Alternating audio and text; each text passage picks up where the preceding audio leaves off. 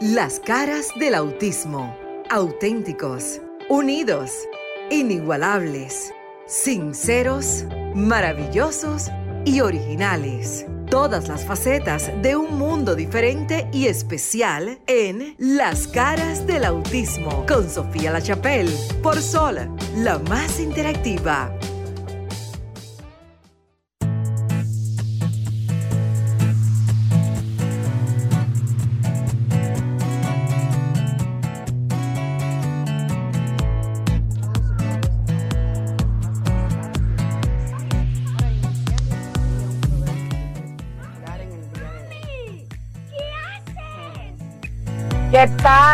¿Qué tal? Muy buenas noches. Maritza Gautier en República Dominicana y Sofía La Chapelle desde la ciudad de Miami, gracias a la tecnología. Bueno, y hoy, aunque estamos algunos en la plataforma de Zoom, yo estoy inhabilitada de poner el video, pero tenemos aquí lo más importante, que es el contacto a través de las ondas radiales de Sol FM 106.5 FM para toda República Dominicana. Y si usted está escuchando el programa allí, el dial 106.5 FM, si está en cualquier otra parte del mundo, vaya a mis redes sociales y búsquenos en www.solfm.com. Baje la aplicación si tiene Roku. Ya no hay excusa, como yo les digo siempre, para no estar conectado. Tengo a Maritza Botier, mi gran co-conductora, también una gran, gran luchadora y activista también por el autismo, y con Lucas, que le estaba preguntando que qué está haciendo mamá. Yo voy a estarlos acompañando los primeros 30 minutos del programa y luego Maritza va a continuar con ustedes con una invitada especial que tenemos también desde República Dominicana, las caras del autismo. Gracias a ustedes, gracias a RCC Media, llevamos ya más de dos años al aire, cada sábado a la misma hora. Maritza. Creo que tengo a Maritza por allí en línea, pero bueno, vamos a ver si se vuelve a conectar. El tema de hoy. ¿Me escuchas? Claro que sí, estás en línea, estamos en vivo, que eso es lo importante para todo territorio de República Dominicana y el resto del mundo, ¿verdad que sí, Maritza? Así, mismo, agradecidas de Todopoderoso que cada sábado nos da la oportunidad de estar aquí a través de Sol, como decías tú, 106.5, y a través de todas las herramientas que tenemos a través de la internet. Eh, Sofía, hoy tenemos la continuidad del programa pasado, pero hoy vamos a orientarlo desde eh, la óptica de la doctora eh, Correa sobre cómo debemos orientar a los padres. No hemos enfocado en la protección y en guiar a los hijos, pero no podemos perder de vista que el aprendizaje, la enseñanza, cualquier avance que tengan nuestros hijos, va de la mano de los padres. Sin ellos no hay avance. Por más que los psiquiatras, los pedagogos, los maestros, los terapeutas quieran que nuestros avances, si nosotros no ponemos de nuestra parte, no hay forma. Así, es. Así mismo es. A ver, tengo otros invitados en línea. Me gustaría que Franklin o Maritza me aseguren y nos confirmen, ya que estamos en varias ciudades diferentes llevando a cabo este programa. Si son personas que están invitados a nuestro programa, sé que la doctora, que le damos las gracias por pacientemente esperarnos allí. Eh, como te decía Maritza, me encantaría que nos regalaran unos 10 minutitos al aire para dar unas informaciones para todo el territorio de los Estados Unidos con relación a cambios que se están haciendo precisamente ahora que el pasado 20, 20 de este mes de enero entró una nueva administración, un nuevo presidente en los Estados Unidos, Joe Biden, y desde ya se hicieron unos cambios significativos en las plataformas de educación. Y eso es bueno que podamos señalarlo. Entonces me decían que teníamos quizás algunas personas conectadas, no sé si están por allí. Eh, veo un señor que se llama Jorge Salomón y hay otras personas. Si usted está invitado en las caras del autismo, puede quedarse. De lo contrario, pues por aquí estamos con la doctora que ya está ahí, muy agradecida. Bueno, déjenme decirle los números de teléfono. 1-809-540-1065 y el 1-833-610-1065 desde cualquier parte de los Estados Unidos. Sería importantísimo que nos ayuden ustedes por allá, Franklin, también Maritza, y yo voy a estar pendiente de si entra una llamadita, ya que el público también es parte de este programa. Bueno, déjeme decirle a la doctora y a Maritza y a todo el que nos escucha que en el tema de educación en Estados Unidos, bajo una nueva administración, miren, se había hablado y estamos hablando de educación y que los padres nos, nos hemos convertido en asistentes de maestro, ya sea que usted estuviese preparado o no, eso es lo que nos ha tocado. A algunos les está yendo muy bien y a otros les está yendo muy mal y a otros les está yendo peor. Pero para eso estamos aquí, para buscar alternativas juntos con profesionales y con padres y también, ¿por qué no?, con otros especialistas que nos traigan consejos útiles. Joe Biden, el nuevo presidente, eh, en Estados Unidos ha dado una orden para que los maestros comiencen a recibir las vacunas. Fíjate qué interesante porque la primera dama es maestra, la doctora. Eh, la, doctora que es la esposa de Joe Biden, Bill, ella ha dicho que no es eh, el hecho de cerrar por completo las escuelas y ellos precisamente la campaña de vacunación en Estados Unidos, que en una primera fase, que todavía estamos, estaba solamente pues aceptada en un plan A, por así decirlo, de vacunación para personas de la tercera edad, 65 años o más, y para el personal médico que trabaja en la primera línea. No se estaba contemplando a los maestros porque venían en otra tanda, en otra ronda. Pero esto acaba de cambiar y se ha dado una orden ejecutiva para que también las vacunas comiencen a ser distribuidas y puestas para el personal de las escuelas, todo el que tenga, el que trabaja en una escuela y también los maestros, porque ellos esperan, la nueva administración, que en estos primeros 100 días, de forma paulatina, cuando ya estén vacunados todos los maestros, se pueda comenzar el retorno a las clases presenciales. ¡Wow! Estamos hablando de la velocidad rayo hay gente que está un poco preocupada, hay gente que está muy, muy contenta. Yo les comentaba en el programa pasado que en, unas, en un condado, en la ciudad de Miami, que se llama el condado Broward, ya se dé cuenta, una provincia en cualquier país latinoamericano que tiene más de 200 escuelas, los maestros habían entablado una demanda en contra del Departamento de Educación para hacerlo como más homogéneo, igual para todos, para que nos escuche desde cualquier parte, porque ellos entendían que estaban en riesgo de tener mitad presencial y la mitad, claro, en casa, pero los que maestros que estaban yendo a los planteles y que no tenían el derecho a la vacuna. Entonces con esto van a sentirse más aliviados. Hay unos a favor y otros en contra. Maritza, me encantaría y a la doctora que participemos en esta conversación. Primero ahí, ¿qué les parece a ustedes que Estados Unidos es el que da como la primera pauta? Que sean los maestros vacunados también en esta primera ronda. Bueno, yo entiendo que es excelente esa medida, porque imagínate tú, los maestros, después de nosotros los padres, son el pilar a, la educación de nuestros hijos.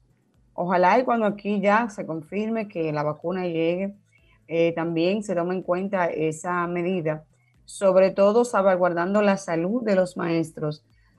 En el caso de nosotros, los de las familias especiales, aún más, porque bien como decíamos el sábado pasado y como vamos a hablar ahorita con la doctora, Correa, para los niños especiales es un poquito más difícil la aplicación de esas plataformas que están dando ahora en educación especial, porque no todos los niños tienen la misma capacidad de entender y comprender, y las familias mucho menos tienen la paciencia, el tiempo, porque papá y mamá ya están trabajando, y sobre todo la dedicación. Yo entiendo que es una excelente medida que ha tomado el, el actual presidente de los Estados Unidos, Joe Biden, y esperemos que aquí se tome de manera homogénea esa medida.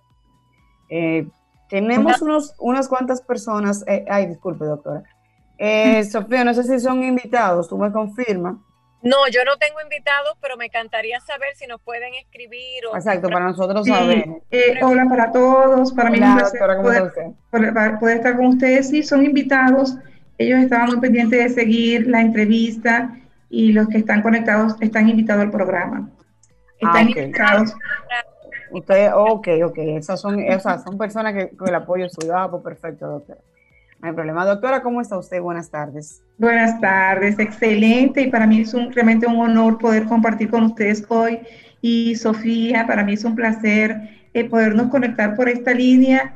Te he seguido mucho, sé mucho, un poco de tu historia eh, de tus programas, me encantan, excelente, tu dinámica, el apoyo solidario que le das a, los padres y a los niños con autismo, lo que has luchado y has, has trabajado por ellos es muy loable. Realmente tú eres de las personas que yo digo que son héroes sin capas.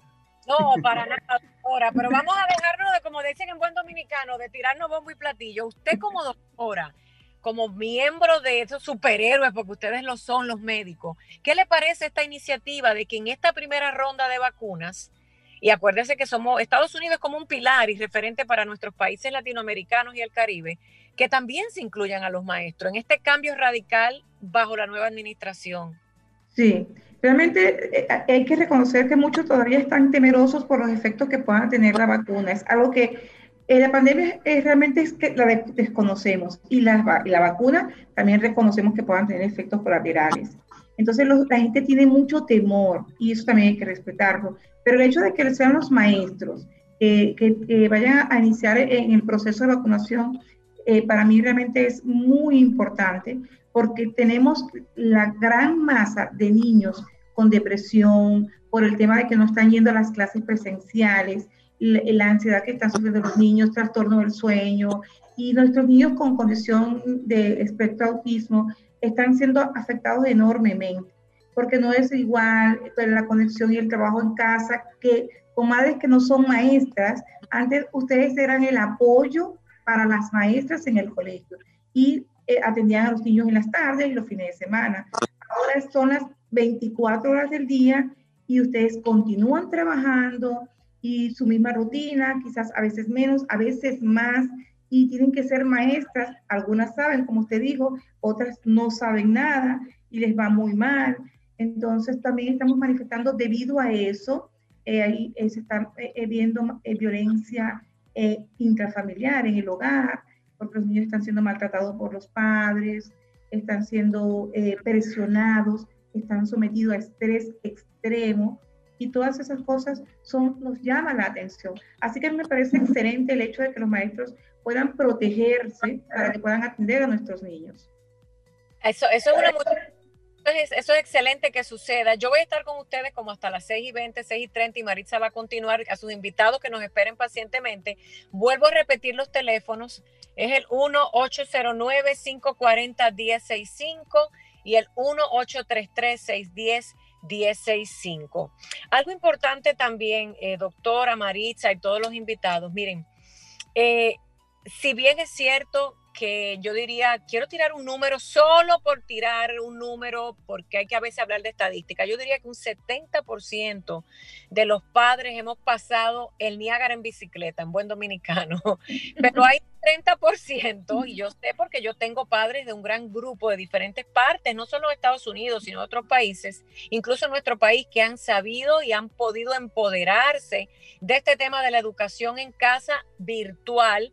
Y hay padres incluso que me han comentado, claro, quiero que entendamos algo y escuche bien, que después no diga que lo escuché en un programa y que qué cosa, qué disparate que están hablando.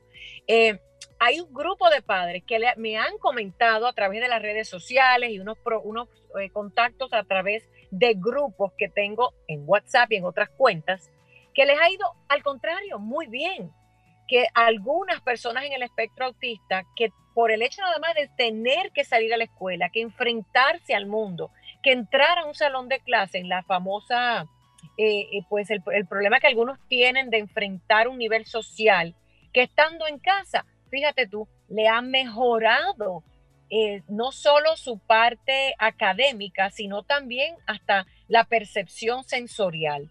Me acuerdo mucho de Karina, Karina que es de Honduras y es una madre muy, muy, muy empoderada con sus niños y me dice, Sofía, increíblemente el estar en casa a mí me ha funcionado para la escuela de mis hijos. Ahora bien, ese no es el común de la masa que tenemos que bregar con esta situación de falta de atención, entre otras cosas. Pero quería traerlo a la mesa hoy, al programa, porque hay que también poner y resaltar que a algunos padres les ha beneficiado el tomar ellos el control y que sus hijos se ven más calmados y más enfocados en un ambiente controlado. Pero la realidad es que también hay un peligro aquí. Miren, señores, se han hecho estudios, no sé si la doctora está consciente, pero todo el mundo hace estudios, búscalo en Google si usted no lo encuentra en el Internet, que hay ahora un peligro. Esto es interesante, quisiera traer una psicóloga para el próximo programa, que se está, se está desatando como una, una nueva condición psicológica basado en esta pandemia y en esta nueva norma, de gente que le está creando fobia ahora a salir a la calle. Imagínense.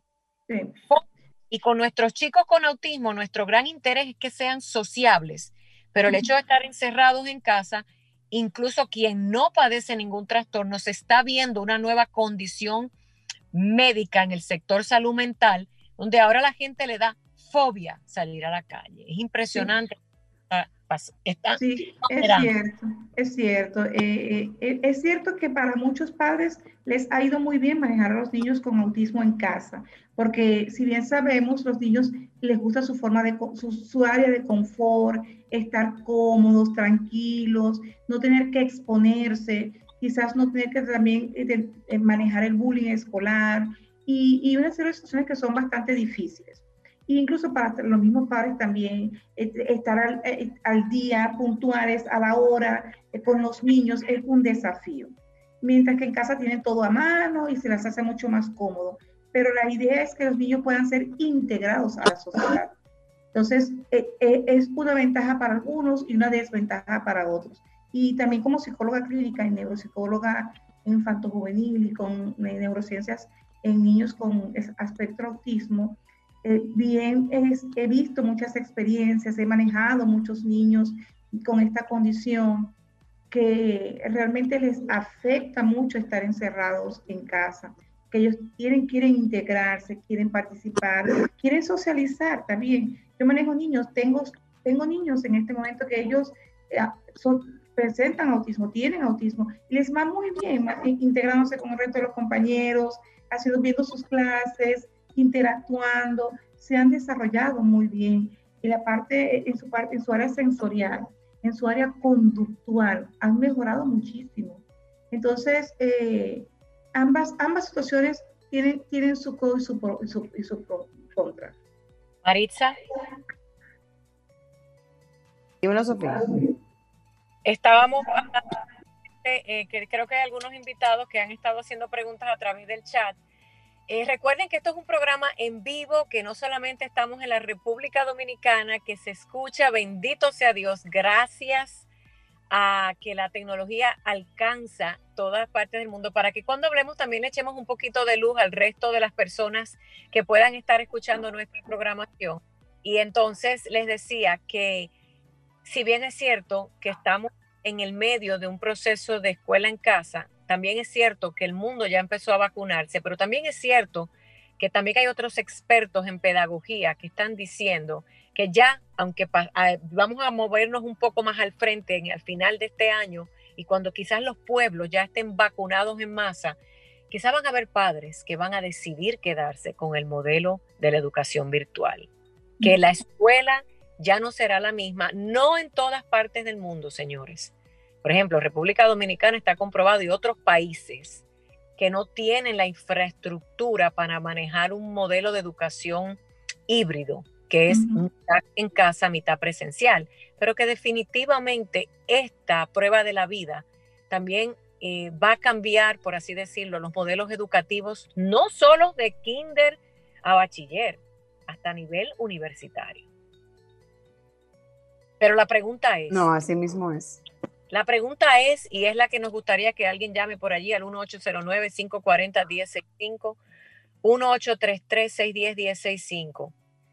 ¿Está su hijo con condiciones especiales? Una llamada en línea. una llamada en línea, sí, Sofía. Sí, buenas, noches, la escala del autismo. Se nos fue. Vamos a ver, quien estaba en línea que vuelva a llamar, ténganos paciencia porque estamos en un programa en vivo en dos diferentes ciudades con varios invitados, pero agárrese ahí, vuelva y marque 1809-540-1065 y el 1833-610-1065. Retomo la pregunta. Yo me voy ya mismo para que ustedes tengan el espacio para poder ampliar. ¿Están los modelos educativos en Latinoamérica listos para una transición llamada en línea? Buenas noches, bienvenidos a la cara del autismo. Sí, buenas noches. Perdonen, yo sé que este programa no es de eso, pero que habemos una gran mayoría en el país, que es decir, habemos millares de gente que estamos necesitando eso. Por favor, el gobierno de Abinader, el 30% de la FP que no lo ven, que lo necesitamos, por favor. No, pero espérese, usted dice que no están, que no están incluidos y que el programa no es para esto. La AFP es el plan de retiro, pero también claro que están incluidos porque quizá usted no tenga, y muchas gracias por su llamada, un hijo con algún tipo de condición especial, pero Maritza, que también es abogado, puede ampliar aquí. Maritza, cuán importante es que se haga en República Dominicana específicamente una revisión de los padres que tienen hijos o alguna persona con condición de discapacidad y que se le pueda dar algún alivio económico, porque es importante y es urgente.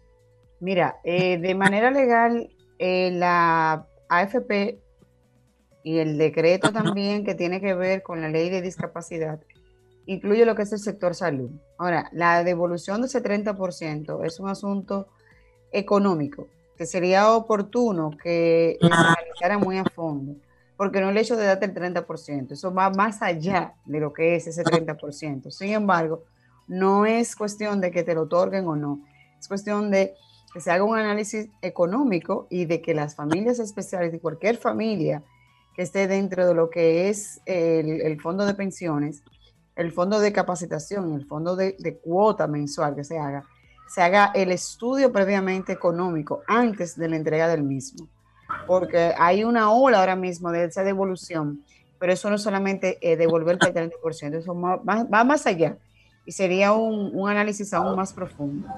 Yo espero que las personas tengan paciencia para esto, porque no es solamente dame el 30%, eso es un tema económico e incluso social.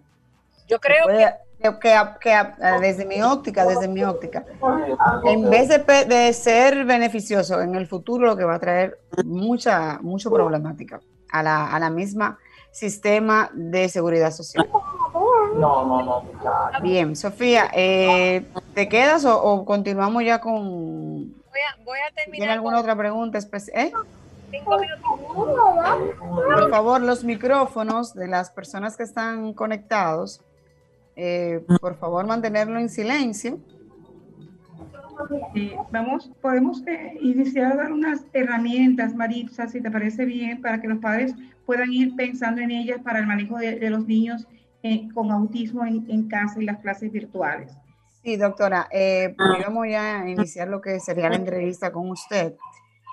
Sofía, ¿tú tienes el micrófono? ¿Quieres decir algo o, de mi parte, quiero antepasarte el programa, agradecerles a toda la ciudad, eh, pues a todo el que sintoniza, ¿verdad? Este programa, que eh, estamos aquí no para hacer unas críticas y nada más, estamos aquí para hacer aportes a un tema tan delicado como el sector de discapacidad, un tema tan delicado y profundo como los seres humanos que viven con autismo.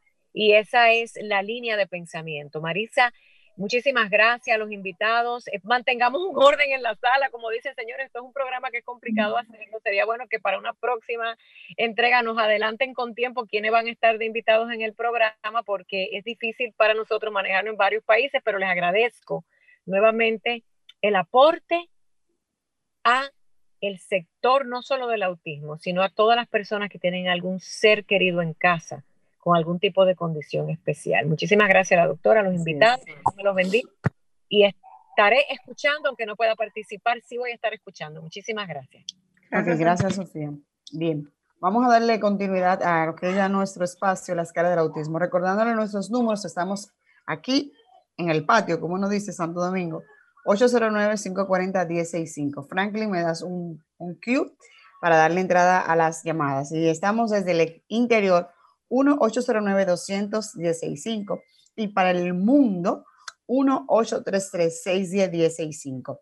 Estamos conversando con la doctora Bexaida Correa, quien es, brevemente, yo quisiera que se presentara, doctora, porque en el chat, eh, justamente uno de sus invitados, es que está haciendo la pregunta, eh, dice que quiere saber eh, su especialidad, porque tiene entendido que tengo conocimiento que la doctora es neuropsicológica. brevemente, doctora, para que todo aquel que nos escucha, el programa está enfocado a familias especiales, llámese síndrome de Down, parálisis cerebral, escala del autismo y cualquier condición. Para aquellas personas que están en sintonía, un pequeño resumito para que sepan las preguntas en específico y cómo usted podría asistirle y ayudarle en este tema tan importante. Sí, eh, eh, neuropsicología en el área eh, infantil y juvenil, neurociencias para niños con espectro autismo y psicóloga clínica, psicóloga de la conducta juvenil, orientadora de la conducta juvenil, infantil y una especialidad en padres y, parejas. entonces, es lo que es lo que nos interesa en este momento saber, el resto no, porque nos vamos a dedicar en el área de niños con condiciones de trastorno del desarrollo, básicamente. Entonces, basándonos desde esa, desde esa información, pues queremos darle el, mayor apoyo que ellos necesiten y la mayor orientación. Doctora, en ese mismo tenor, entonces, la duda para nosotros siempre los padres es, ¿cómo yo puedo ayudar a mi hijo? Quizás no tenga la preparación, la capacidad. Sin embargo, educación ha hecho su parte y ha diseñado incluso unos canales especiales para las condiciones especiales, incluso lo dividido en dos. Dependiendo de la capacidad que tenga cada familia, debe poner cuál o cuál canal. Sin embargo, eh, no podemos solamente criticarnos. El programa, la idea de nosotros es aportar. Sin embargo, en ese mismo tenor, valga la redundancia, como nosotros como padres muchas veces las herramientas no las tenemos. Por eso necesitamos el auxilio de ustedes, los expertos, para que nos guíen y nos enseñen cómo entonces sacarle el mayor provecho allá la parte que ha hecho el Estado, pero yo como familia, ¿qué hago ahora? Tengo la situación, ya tengo que echar para adelante. ¿Qué hago? Sí, ciertamente no es fácil, es, es un desafío total. Eh, pero tenemos, si manejamos alguna información que, no, que podamos eh, guiarnos por ella, dejarnos guiar por ella, las cosas pueden marchar un poco mejor. Los niños con autismo, ellos asumen que nosotros como padres entendemos y sabemos cuáles son sus necesidades. Entonces hay ciertas cosas que, que nosotros debemos entender y debemos apoyarlos en esto. En el, en, el en el ámbito de las clases virtuales, es muy bueno manejar el área donde los niños estudian. Es preferible que los niños no reciban las clases dentro de la habitación, porque es como que seguir estando encerrados. Entonces busquemos un área fuera de la casa donde ellos puedan estar cómodos y podamos tener todas las herramientas que vamos a necesitar para que podamos estar cerca de ellos, los que puedan estar cerca o tener algún, familiar que, que, que, los acompañe, porque hay padres que trabajan ciertamente y no están con los niños todo el día, eh, o, o en su horario de clases que se vayan a conectar. Entonces, dejar todo bien organizado y saber cuál es el horario de los niños, qué materia que van a cursar y tener todas las cosas, las herramientas a la mano para dichas materias. También es muy importante que exista un espacio de descanso, un break de unos 20 minutos, 15, 10 minutos entre una clase y otra. ¿Por qué le beneficia eso a los niños? Porque podemos entonces jugar con ellos algo que les guste, algo didáctico, eh, algo sensorial que manejar en ese momento, algo estimulador. Podemos levantarlos, llevarlos al baño, que tomen agua, que den una vueltica, que ellos se sientan con algo de libertad antes de entrar a la segunda clase. Eso es importante. Es muy importante supervisar, aunque para algunos padres eh, le es beneficioso que los niños manejen equipos electrónicos, para, es bien sabido que para otros no, porque el, hay que manejar la luz, la luminidad que las eh, eh, cámaras, las pantallas producen a estos niños. De hecho, hemos tenido niños con autismo que han tenido eh, problemas oculares. Entonces, ¿qué tipo de, de, de, luz ellos están percibiendo? Porque es que no es un día, no es una sola clase, es toda la mañana de clases, es entrar a una materia, es continuar con otra materia. Entonces ellos están expuestos a esa luz y dejan muchos maestros clases que deben ellos cumplir de una programación. Entonces en las tardes vuelven a conectarse nuevamente a las pantallas. Hay que manejar muy bien la luminidad que ellos están percibiendo a diario.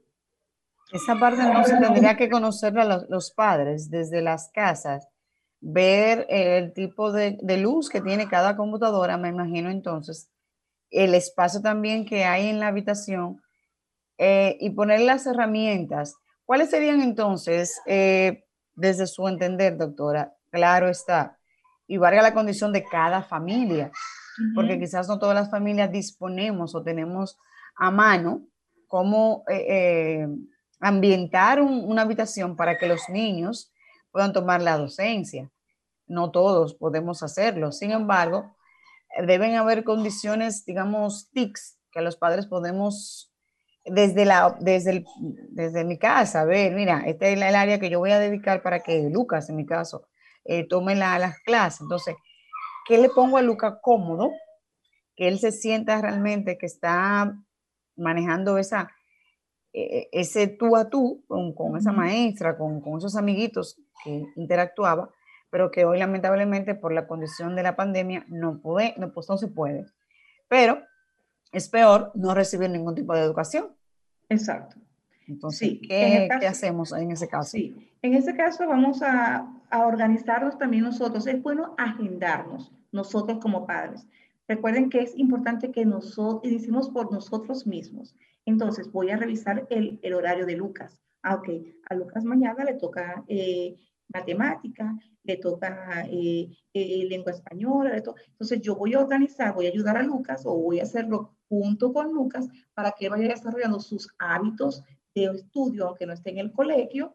Vamos a colocar los cuadernos que va a usar, el material que tiene que usar. De hecho, hay muchos niños que le han sustituido, han reemplazado libros y mascotas y, y, cuadernillos por, por láminas visuales, por audiolibros que son una maravilla. Entonces, este tipo de, herramientas facilita el aprendizaje para los niños. Ellos son muy, eh, eh, ellos aprenden, aunque parezcan eh, increíbles, los niños les encantan las láminas visuales que si vamos a la clase va a tratar de algún tema, eh, por lo menos en un mapa y nosotros tenemos el mapa de esa clase a la mano, podemos enseñárselo mejor y decirle, Lucas, mira, están hablando de, de, de, esta provincia, aquí está mi amor, aquí la tienes. Entonces ellos se conectan mejor, es más fácil. Es más fácil tener todo a la mano porque dejar al niño solo en, en, un ambiente eh, que, sea preferiblemente abierto, que sea fresco, que él tenga su mesita y que esa sea su mesita, porque ellos crean rutinas, desarrollan hábitos. Esa sea su mesita y que él, al ver la mesita y ver su silla, que sea cómoda con su cojincito, y sepa que ese es su área de trabajo.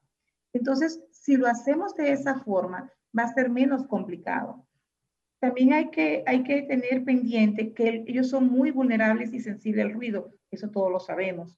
Entonces, a veces dejamos, hay que estar muy pendiente con las maestras porque hay a veces varios micrófonos abiertos al mismo tiempo. Padres a veces abren su micrófono para preguntar y entonces ellos se sienten muy aturdidos, se sienten muy estresados. Hay niños que les cuesta participar por el hecho de sentir que van a estar estresados al oír muchas voces, mucho ruido. Entonces, esto también es algo que contraproducente para nuestros niños. Te ha dicho algo excepcional, es cierto. O sea, dos cosas a tomar en cuenta entonces, tanto la luz como los micrófonos. Son tics que los padres tenemos que ir verificando, que no esté, o sea, que esté acorde al ambiente de nuestros niños. Eh, Franklin, por favor, me dice si tenemos llamadas. Estamos en el 809-540-165 para la zona metropolitana, el 1-809-200-165 para el interior del país y 1-833-610-165 para el, para el mundo. Eh, doctora, no sé si de parte de los invitados que usted tiene le van a participar o si tienen alguna pregunta que hacer. Sí, es bueno que ellos participen, eh, tienen la libertad para hacerlo y puedan preguntar algo sobre su condición, su preocupación por cómo manejar a, un niño con autismo. ¿Son padres con la condición? Son, tenemos padres que tienen niños con condiciones, sí.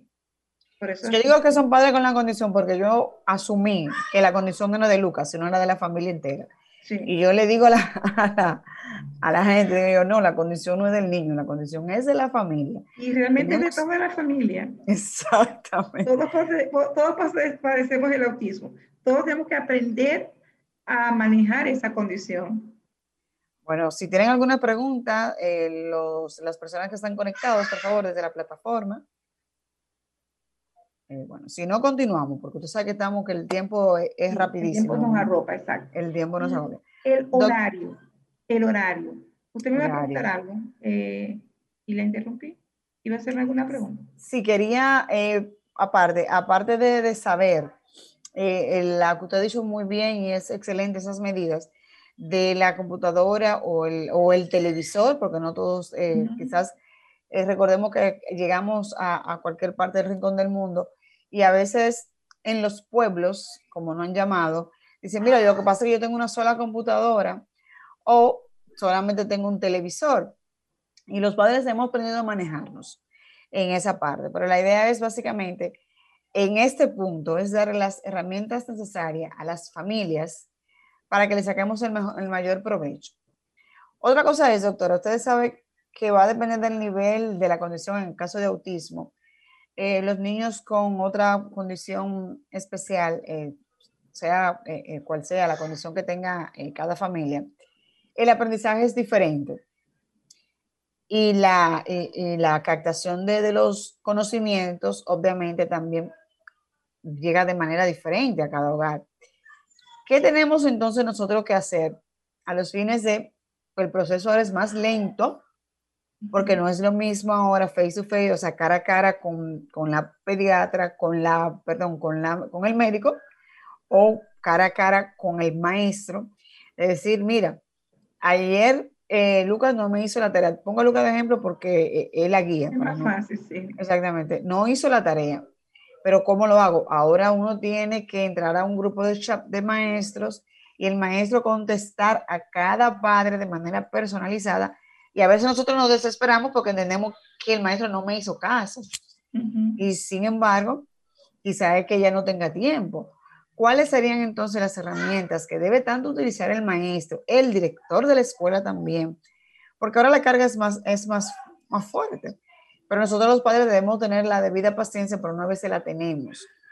Entonces, ¿qué hacemos en ese caso? ¿Qué debemos hacer? Ustedes los expertos, ¿qué aconsejan que se haga? Sí, en primer lugar, recordar que cada colegio tiene un equipo de trabajo. Eh, está la directora del colegio, están las coordinadoras, está el equipo de psicología del colegio que conocen a los niños con condiciones de cada colegio. Entonces, es bueno que la maestra, que, las, los padres recuerden al equipo de psicología, que les recuerden a las maestras, que orienten a las maestras que el curso mm, mm, eh, primero, ah, en ese curso hay dos niños con condición de autismo. Entonces, ustedes tienen, ellos deben estar pendientes de que, bueno, tenemos dos niños que tienen más dificultad para aprender, que no llevan el mismo ritmo, que no, que no es el mismo control, para que ellas puedan eh, eh, reforzar esas, esas preguntas, reforzar las inquietudes que ustedes tengan, estar más al pendiente de las madres que tienen niños con esta condición. Ahora bien, es muy importante que los niños mantengan un horario, una rutina, una estructura que debe ser valorada tanto por las maestras como por el equipo de orientación de psicología del colegio. Entonces, mantener esa estructura implica que los niños deben recibir las clases, que los niños deben tener, que hay que ser pacientes al momento de em, asignar las tareas, que hay que ser pacientes cuando se les exige cierta programación que tiene que ser subida a plataforma en cierto tiempo, con cierto estrés, es bastante difícil. Si se toman esas medidas de estructura, va a ser más, más fácil para, para el niño con, con condición de autismo. Y hasta para los mismos padres también va a ser menos estresante. Podría hacer una pregunta. Sí, claro que sí. Eh, señor Jorge Salmón.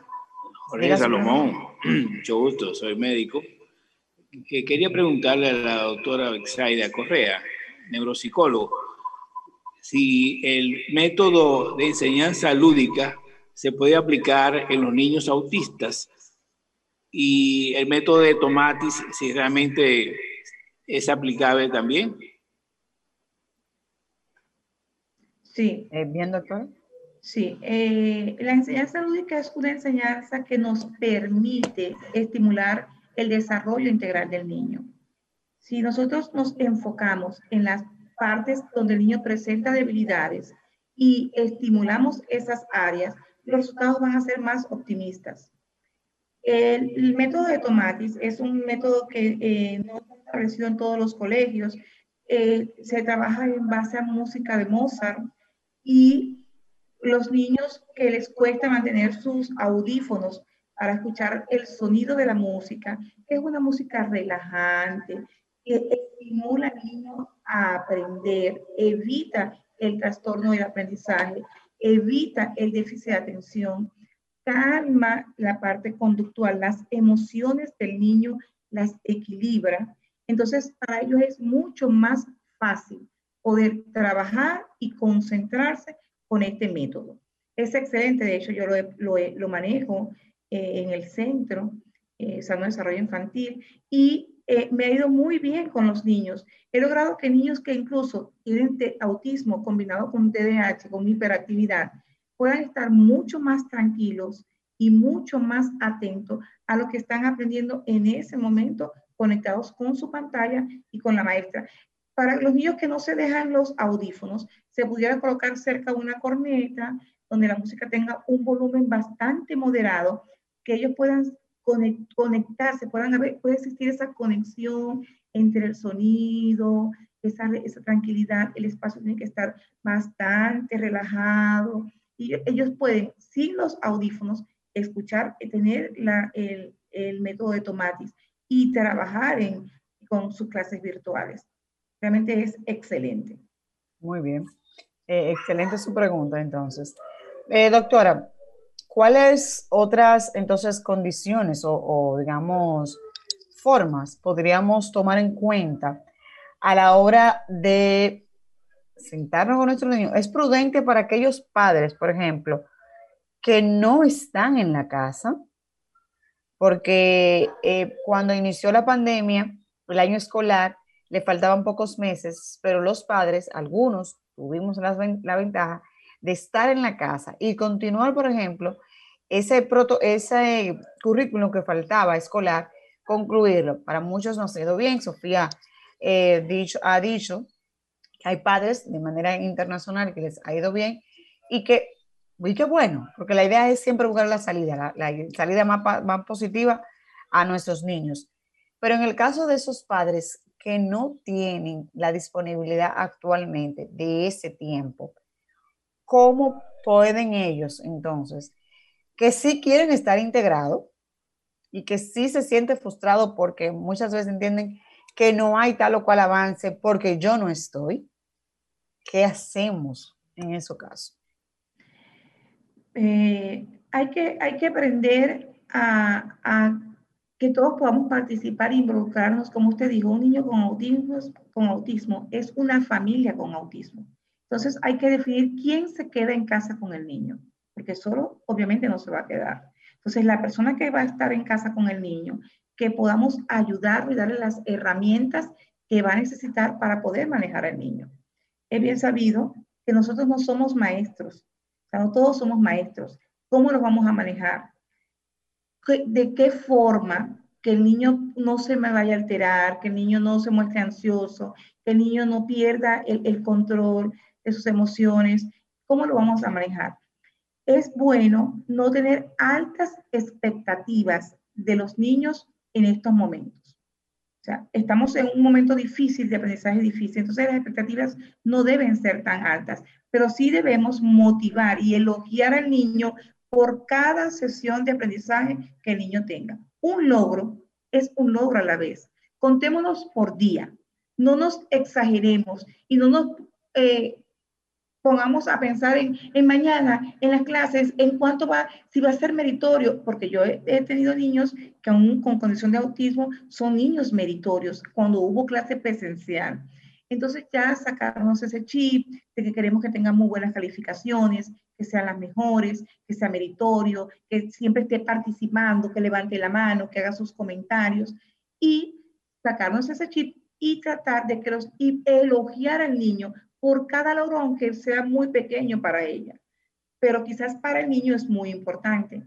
Entonces, eso es una de las ventajas y suministrar las herramientas, eh, debe tener paciencia, no todo es al mismo tiempo, no todo es al ritmo de sus compañeros, quizás sea el último en participar, pero lo importante es que él esté allí conectado, que pueda estar pendiente, el hecho también de ver a sus compañeros y ver esas caras conocidas que ellos ya, porque ellos las identifican, es importante para el niño.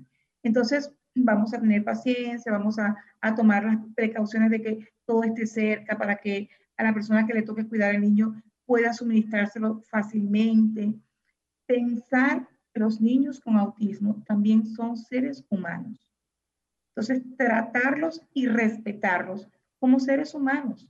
No exigir, no golpear, no maltratar, incluso no dejar solos para que ellos se defiendan solos, porque no van a poder lograrlo en su totalidad. No, y solo no pueden, eso es solo por más funcional que sea el niño, eh, es más, le cuesta más, es más difícil. Eso está, eh, bueno, usted es doctora clínicamente demostrada, ciertamente. Y es como usted dice, nosotros los padres lo que tenemos que tener la paciencia de Hot y tener, digamos, esa disponibilidad o saber delegar. Usted ha dicho, claro, la, o sea, no, estamos claros que, que, la condición es de la familia. Ahora, ¿en quién delego esta, e, e, esta importante misión? Porque yo tengo que trabajar. Porque el niño como quiera, aparte de educación, le hacen falta otras necesidades, como las terapias, eh, las terapias virtuales y demás. Realmente es, es un rompecabezas, como, lo es, como es el autismo ahora mismo, pero tenemos que aprender a vivir con esto porque nos ha tocado vivir y tenemos que sacar las herramientas del lugar y sacar el mayor provecho. Eh, doctora, dándole continuidad entonces a, a que por el momento las clases van a seguir siendo virtuales, porque todavía el Ministerio de Educación no ha dicho si va a ser de manera semipresencial, pero por, lo, por el momento presencial entiendo que no va a ser. Usted me corrige. Sí, correcto. Por el momento. Ahora bien, es lo que tenemos. Es lo que tenemos que aprender. Usted ha dicho, fíjate papá, mamá, sea a nivel internacional, hay la misma, los TIC son para todos. Fíjate de que la computadora tenga una buena iluminación porque ciertamente te hace daño a la pantalla.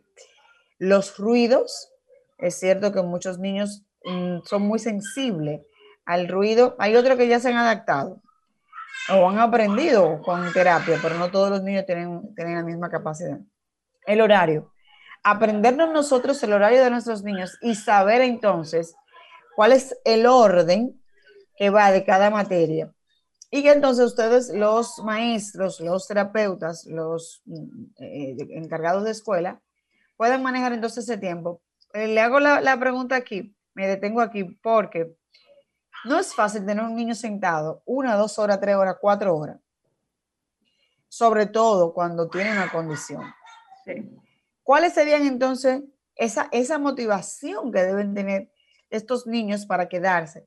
Porque hay niños que pueden durarte dos y tres horas jugando con la computadora, pero en clase no lo hacen. Es diferente, sí. Eh, al, al, inicio del programa yo les estuve hablando un poquito de esto le dije que es bueno que entre una clase y otra clase se dé un tiempo de descanso, o sea, como un break. O sea, el niño pueda levantarse, pueda desconectarse de la computadora y pueda hacer una actividad eh, que los motive, que, los, que, lo, que trabaje la parte sensorial, quizás algún juego, quizás incluso hasta un paseo. Yo tengo una experiencia muy linda de, un, de, una, de una madre que tiene eh, una niña con condición de autismo entonces ella, decidió comprar un conejito. Entonces, comprar un conejito. Eh, entre una clase y otra, el niño tiene tiempo para jugar con su mascota.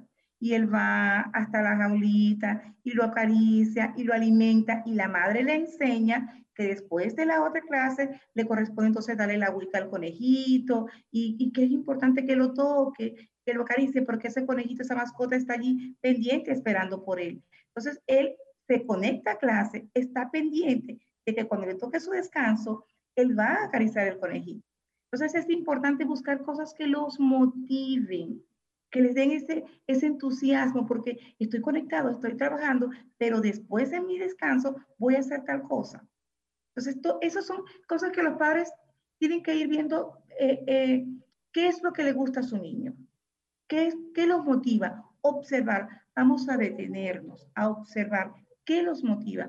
Hay niños que los motiva el ego, armar, construir. De hecho, a los niños con autismo les encanta construir, les encanta innovar, crear. Entonces, bueno, ok, en tu descanso vamos a construir este, este avioncito, vamos a construir este camioncito, vamos a construir.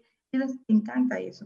Ellos se sientan, se están desconectando un momentico, que su mente está descansando un momento, está, su concentración va hacia algo lúdico porque eso es estimulación sensorial, estimulación neurocognitiva, eso es el, trabajo lúdico para el niño y es aprendizaje también y desarrollo. Es importante que ellos también puedan sentir estimulación a nivel motriz fino, que ya no lo tenemos en el colegio y en la computadora no lo tenemos. Entonces, ¿qué hacemos? Vamos a integrar a COR. Incluso nosotros como padres podemos preparar el material. A él le toca esta materia yo la voy a, copiar como un, como un, en un animalito y entonces eh, lo voy a recortar y él va a unir esas partes como si fuese un rompecabezas, a ellos les encanta armar rompecabezas y así él va a aprender el tema de la clase armándolo junto conmigo como si fuese un rompecabezas.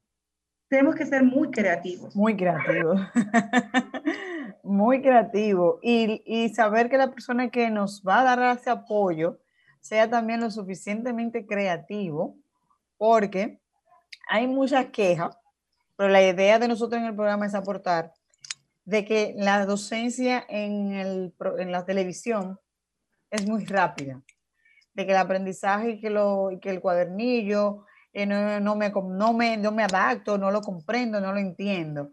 Pero usted ha dicho algo importantísimo. Apréndete entonces o investiga. Ahorita en las herramientas de Google, de, de, como dice mucha gente, ayúdate. Y, o pregúntale a, otro maestro que, que tenga eh, tiempo y, y, la disponibilidad del mismo de orientarte. Y bien como tú has dicho, tú apoyarte en tu cuadernillo, porque no todos los niños son iguales, independientemente de que manejen el mismo nivel aunque tengan el mismo nivel, no todos tienen la capacidad y, y, la, y tienen esa, esa rapidez para aprender. Hay niños, doctora, usted me corrige que en la pandemia le ha, le ha sido de atraso, pero hay otro que ha sido de provecho, dependiendo entonces de, de la eficiencia de, de los padres. Eh, ya, doctora, para que ya casi no se nos agota el tiempo, ¿cuáles serían entonces esos puntos claves, nosotros como padres, aprovechar la televisión, aprovechar el cuadernillo, aprovechar las herramientas que dan los, los colegios privados, que, cada, que ha hecho el Estado a través del Ministerio de Educación, para sacarle ese 100% y que nuestros hijos puedan ver ese gran beneficio que se ha estructurado y que para nosotros también sea la carga menos pesada. Sí. Eh, dependiendo de la edad del niño y del curso que tenga el niño, porque si estamos hablando de un niño que no, eh, está en pre-kinder, pre, es preferible que el niño sea estimulado, que se trabaje en sus, sus eh, áreas débiles y se fortalezca con estimulación temprana. Vamos a enfocarnos en eso, vamos a buscar un especialista del área que pueda estimularnos al niño y el niño pueda tener un mejor desarrollo. Ahora bien, si el niño tiene que tomar clases, de hecho yo tengo pacientes que trabajan, que estudian en, colegios bilingües, entonces todo es totalmente en inglés, que el niño tenga la, esa persona a su lado que lo oriente, ellos tienden a, a ese déficit de atención, entonces se nos desconectan, se nos van, la mirada no está en pantalla, entonces que estemos pendientes, mira mi amor, y lo traigamos a, la conexión. Y también es importante, como ya he dicho reiteradas veces, que tengamos todo el material a mano, que la persona que esté con el niño esté sumergida, involucrada, preparada para poder manejar al niño y las clases que va a tomar. Si es posible que se, eh, como usted lo mencionó ahorita, que se eduque, que investigue, que le toca tal materia de tal clase, déjame investigarlo para yo saber y ayudarlo cómo lo va a realizar. Que tenga todo a la mano, sus libros, sus cuadernillos, sus eh, mascotas, todo a la mano, sus colores. Los niños les encanta colorear. a veces cuando nosotros sí, ellos les fascina. Es, es algo mágico. y no se lo podemos prohibir porque es algo mágico. Podemos incluso estimularlos. Tal materia, tal, tal pregunta, vamos a subrayarla. ¿Qué color quieres colocarle tú? Entonces, que él pueda subrayarlo, encerrarlo en un círculo con algún color, cosas que lo motiven. Eh, tengo niños que les encanta que se les coloque su carita feliz porque quieren sentir que esa clase estuvo excelente y que se merecen una felicitación. Vamos a hacerle su carita feliz, vamos a, a, hacerle cositas que le agraden. Incluso venden los stickers, las cositas que se le pueden pegar, de, de, de, muñequitos, de, de superhéroe, de un animalito, de esa clase. Bien motivado. Sí, que ellos cuando vayan pasando sus hojas, miren que esos cuadernos, wow, qué lindo están. Y ese qué lindo están, lo como le dije ahorita, a un, un día a la vez. Motivarlo por cada cosa, aunque sea pequeña. Es un logro grandísimo para ellos motivarlo. Qué lindo te quedó. Estuvo excelente, lo hiciste muy bien. Mañana estoy segura que vamos a trabajar mejor. Todo ese tipo de cosas nos ayudan muchísimo. Así es, doctora. En un minuto que nos queda de dar sus teléfonos, dar su dirección para aquellas personas que necesitan de su ayuda. Mi número em, activo eh, permanentemente es 829-498-9735. 829-498-9735. Estamos eh, en Alma Rosa Primera, el centro se llama Sano Desarrollo Infantil, está ubicado en la calle Presidente Vázquez. Si desean contactarnos, si necesitan nuestra ayuda y nuestro apoyo, estamos aquí para, para darles ese soporte que ustedes necesitan, que sabemos que por cierto tiempo van a, a necesitar que les brindemos. Así es. Agradecerle a usted, doctora, su participación, sus consejos, sus sus herramientas para que nosotros los padres podamos eh, salir adelante en esta tarea ardua que nos ha tocado vivir. A todas aquellas personas que se han conectado eh, a través de la plataforma, agradecer a todos, a Franklin ahí en el máster. Señores, gracias. Será hasta el próximo sábado en otro programa más de las caras del autismo. Buenas noches, hasta luego, bye bye. Doctora, gracias, bye bye. A usted, bye bye. Bye. Mantente conectado a nuestro programa en las redes sociales. Búscanos y síguenos en Facebook, Instagram y YouTube como Sofía La Chapelle TV. Las caras del autismo por Sol, la más interactiva.